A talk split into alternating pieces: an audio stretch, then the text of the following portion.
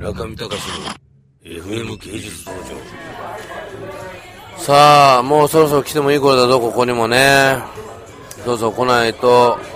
お腹減りすぎちゃったよね待ち時間30分以上で、まあ、最終的には美味しいっていうハッピーエンドをね展開するのがいいんじゃないかと。そう思いますけれども。前来た時もこんな感じですからもこれが一風堂ウェイラーメンじゃないんですよこれは。だからスペシャルだからだからイタリア人が経営するイタリアンフードはもしかしたらもし早いかもしれないね。日本で食べるあのスパゲッティ遅いもん。すごく。出てくるのな。だからイタリアに住んだことないから分かんないけど早いかもしれないね。広瀬君で連絡来ないそういえば。広瀬君で連絡来ない？広瀬君知らないっけ？知らない。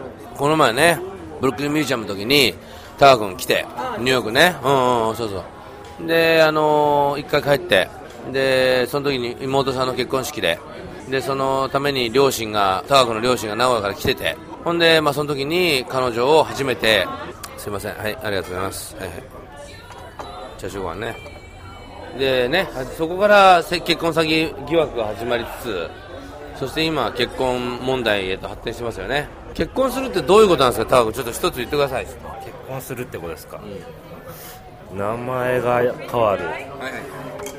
あとはあとは一緒に何ですかね？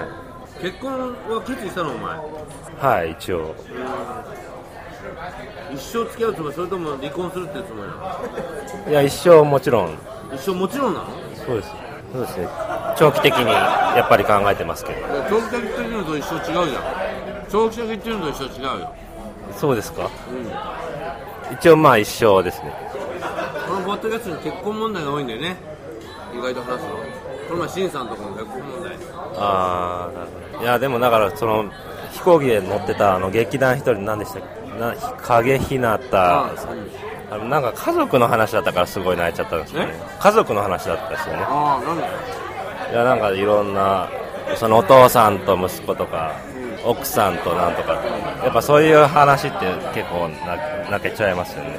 なんわかんないですけどなんかはなんかは分かりやすいのかななんか。